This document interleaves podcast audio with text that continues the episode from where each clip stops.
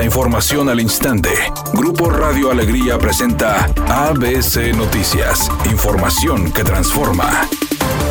Vecinos de las colonias aledañas a la carretera nacional realizaron el bloqueo de una avenida a la altura del Paseo La Rioja al sur de Monterrey, manifestación que comenzó aproximadamente a las 4 de la tarde, cuando un grupo de personas estacionó sus vehículos a lo ancho de la vía frente a una conocida plaza comercial. Los habitantes afirmaron que desde hace 15 días no cuentan con servicio de agua potable, haciendo pública la intención de obstaculizar la importante arteria vial, por lo que personal de agua y drenaje de Monterrey dialogó con ellos para ofrecerles pipas. Sin embargo, los vecinos expresaron que lo que realmente quieren es que se respeten los horarios establecidos para el abastecimiento del agua. Al lugar acudieron policías de Fuerza Civil, Tránsito de Monterrey y 20 elementos de la policía antimotines. Y después de una hora los vecinos se retiraron, advirtiendo que si no se cumplen sus demandas realizarán actos de protesta. Por su parte, los alcaldes de Guadalupe, Cristina Díaz, de Monterrey, Luis Donaldo Colosio, de San Pedro, Miguel Treviño, de Santa Catarina, Jesús Nava, de Santiago, David de la Peña, además de Patricio Lozano de Pesquería, Carlos Guevara de García, Raúl Cantú de Salinas Victoria, Cosme Leal de Cadereyta, Francisco Treviño de Juárez y Orlando Ramos de Melchor Ocampo, se reunieron en las instalaciones de agua y drenaje con Juan Ignacio Barragán, director de la par estatal, donde, según una fuente, abordaron diversos temas, entre ellos los sectores más afectados de cada municipio por la falta del vital líquido.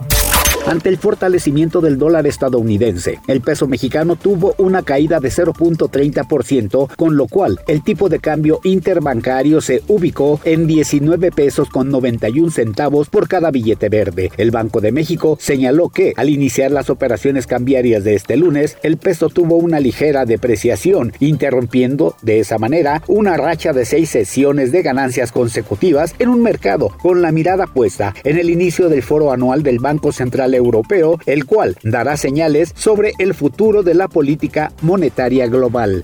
Editorial ABC con Eduardo Garza. Por fin los reclamos sobre lo complicado y poco útil de la dichosa constancia de situación fiscal fue escuchada por López Obrador. Ya dijo que se debe quitar tanta burocracia y citó para este viernes a la titular del SAT, Raquel Buenrostro, para que rinda cuentas. Hasta ahora dice López Obrador que la prioridad de su gobierno es la simplificación administrativa. Pero esa señal no le ha llegado al SAT, ni al Seguro Social, ni al ISTE, ni a con agua ni a ninguna dependencia federal. Falta una buena comunicación interna entre presidencia y sus dependencias.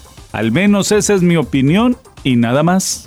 ABC Deportes informa, el pitcher mexicano José Urquidi tuvo una buena actuación con el equipo de los Astros de Houston contra los Yankees. De hecho, él sale después de siete entradas, recibió una carrera y les había pintado una buena cantidad de entradas sin recibir hit. Lamentablemente para los Astros, los Yankees vinieron de atrás en la parte final del partido y terminaron ganando con un cuadrangular de Aaron Judge, dejándolos tendidos en el terreno de juego 6 a 3 el triunfo para el equipo de los Yankees.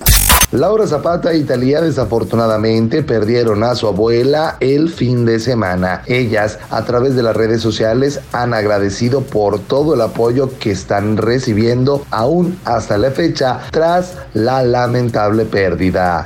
Es una tarde con presencia de nubosidad. Se espera una temperatura mínima que oscilará en los 26 grados. Para mañana martes se pronostica un día con cielo medio nublado. Una temperatura máxima de 36 grados, una mínima de 22. La actual en el centro de Monterrey, 26 grados.